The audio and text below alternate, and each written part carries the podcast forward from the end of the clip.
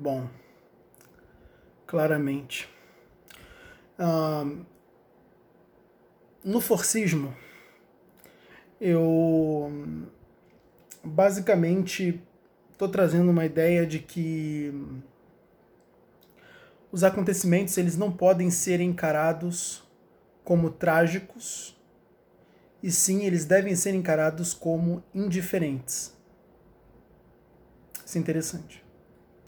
Usar o, todo o acontecimento externo, tudo aquilo que se passa no mundo externo, ele não pode ser encarado como trágico.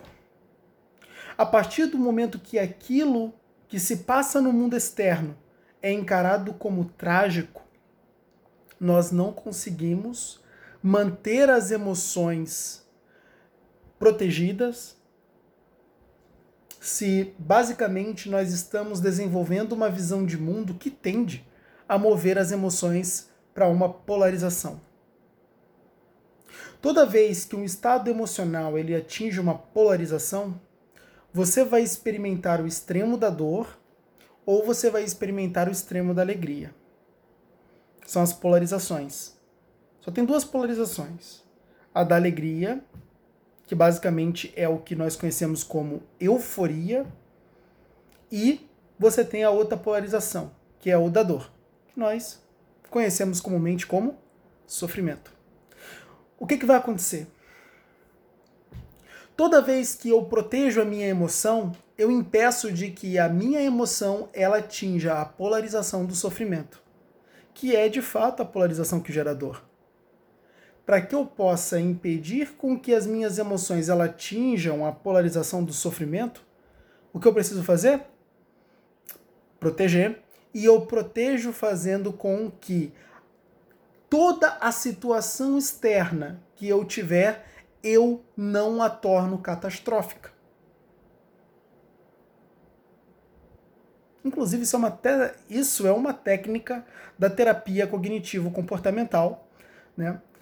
Essa terapia, a terapia cognitivo-comportamental, também conhecida pelo acrônimo de TCC, ela foi desenvolvida por Aaron Beck.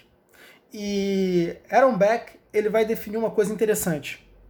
Ele vai dizer, cara, você não pode catastrofizar a situação. Por quê?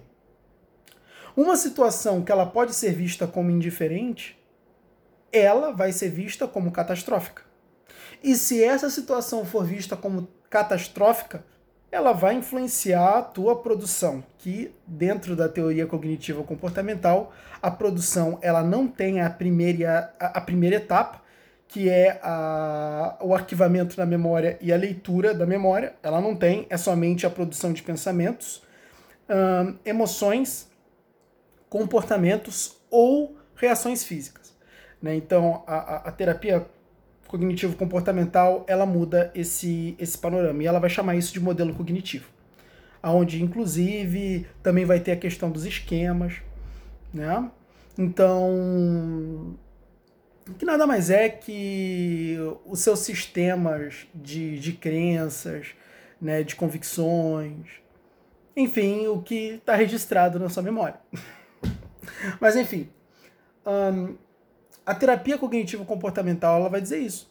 Ó, não pode catastrofizar. E, cara, quer uma técnica boa para isso? Inclusive, isso é recomendado na terapia cognitivo-comportamental. Cara, vai lá e escreve essa situação de uma forma que ela não seja escrita como catastrófica.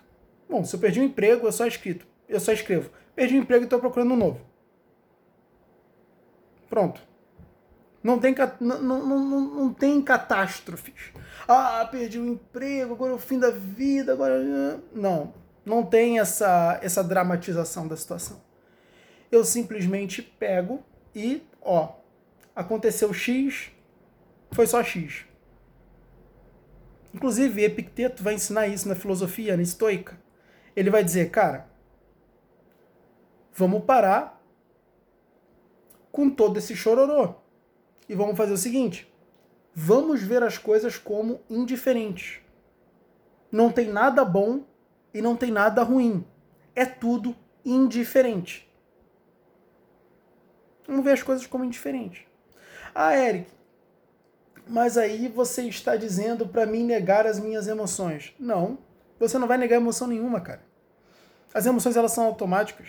Se em determinado, se em determinado momento o, algum, alguma espécie de medo te assaltar, te assaltou. E tá tudo certo. O que importa é o que você vai fazer depois. Entende? Porque tem uma etapa, tem um processo, de, de condução emocional para que a primeira instância da produção da emoção, que é exatamente a produção que parte do inconsciente, ela não te domine. Entende? É por isso, é por isso que que dentro do forcismo, por exemplo, eu vou definir a condição do eu. O que é a condição do eu? A condição do eu é quando eu paro, eu busco a calma primeiro, né? E enquanto isso, eu vou dialogando com aquilo que está se passando dentro de mim. Eu percebo o que está se passando dentro de mim e eu vou dialogando. Não num sentido de ficar perguntando por que disso, por que daquilo, por que daquilo outro, mas no sentido de buscar como eu posso me fortalecer nessa situação? Como eu posso me fortalecer? Então eu meio que coloco a minha postura mental nesse sentido, buscando coisas que vão me fortalecer, ao invés de ficar remoendo todo o lixo. Tem por que isso aconteceu? Por quê? Cara, aconteceu porque aconteceu. Você não tem controle. As coisas acontecem, pronto. É assim que funciona. Entende? Aconteceu. Agora só resta uma única opção. Quer lidar com isso? Entende? E aí? Eu disser, eu enxergar isso como catastrófico, eu enxergar isso como. Só vai piorar a situação. Só vai piorar a situação. Entende? eu preciso representar isso para mim como algo indiferente. Entende? Eric, tem coisas que são catastróficas. Tem? Claro que tem, cara.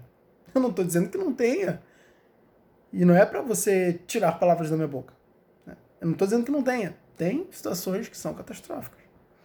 Mas a verdade é que muitas vezes a gente lida com situações que não são catastróficas e as tornam catastróficas. E aí é que está o problema. A gente não consegue proteger a emoção dessa forma.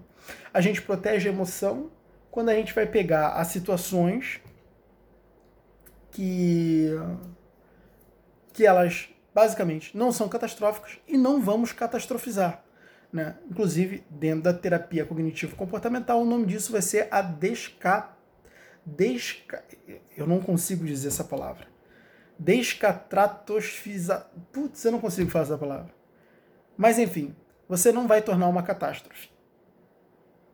Entendeu? Você vai desconstruir a catástrofe. Né? Se você, claro, se você tornou uma catástrofe, você vai desconstruir a catástrofe. Mas a ideia é você nem tornar uma catástrofe. Entende? Então, toda vez que a gente torna alguma situação uma catástrofe, essa situação, esse advento externo, ele basicamente tem uma influência no estado emocional insano. Insano. Porque ele cresce diante do nosso campo de visão. Ele se torna mais aterrorizador. Agora, quando eu percebo a situação como algo que não é tão catastrófico, aquilo não cresce muito diante do meu campo de visão.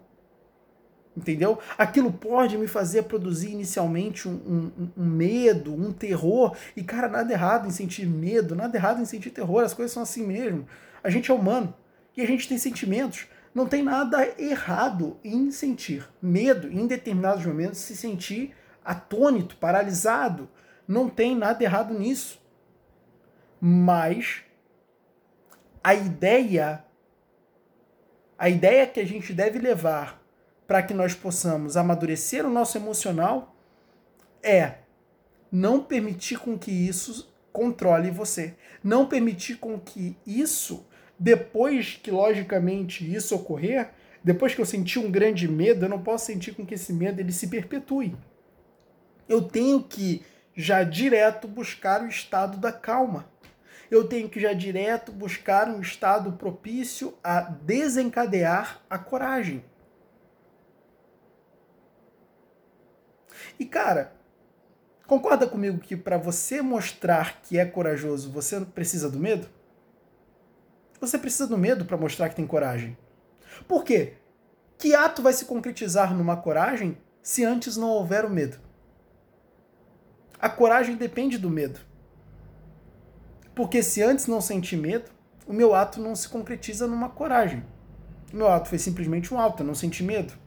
Agora, o meu ato ele só se torna um ato corajoso quando eu tenho uma superação do medo. Ou seja, eu preciso do medo para ter coragem. Entende? Então, o desenvolvimento da virtude coragem é apesar do medo. Entende? Porque sem o medo eu não tenho como mostrar que desenvolver essa virtude. Um, é, inclusive, o sentido que eu estou querendo guiar, guiar o forcismo é o desenvolvimento da força e o desenvolvimento das virtudes. Entende? Quando o ser, quando o ser humano ele basicamente desenvolve as virtudes, nossa, né, é, é, é um ser humano que ele evolui demais. Ele desapega-se das picuinhas, ele para de polarizar as suas emoções no sentido negativo, no sentido do sofrimento.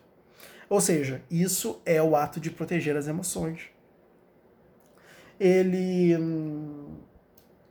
ele começa a enxergar os eventos da vida dele como indiferente.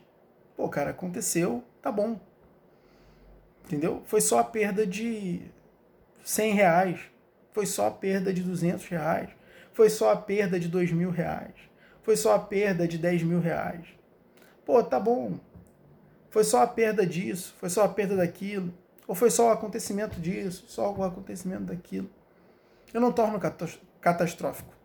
Porque se eu fizer isso, meu amigo, eu estou jogando as minhas emoções para polarização em direção ao sofrimento.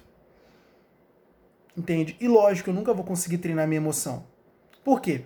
O treinamento da minha emoção tá em cada vez mais eu ser capaz de não fazer com que ela polarize. A partir do momento que eu estou permitindo que a minha emoção ela polarize para o lado do sofrimento, eu não estou protegendo ela. Inclusive, eu estou deixando ela vulnerável às situações externas. As situações externas elas nunca vão parar. Você sempre vai, vai, vai enfrentar certos momentos que vai precisar segurar o emocional. Onde o emocional ele tende a se polarizar se ele não for protegido. É nesse momento que eu preciso ter consciência. Uma experiência é somente uma experiência. É só uma experiência.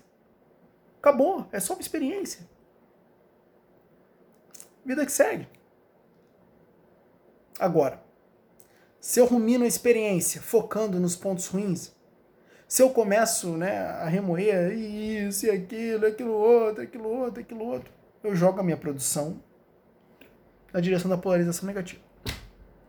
Lógico, é, eu fracasso com a condução da minha consciência. Então, eu preciso ter a. Eu preciso desenvolver essa habilidade.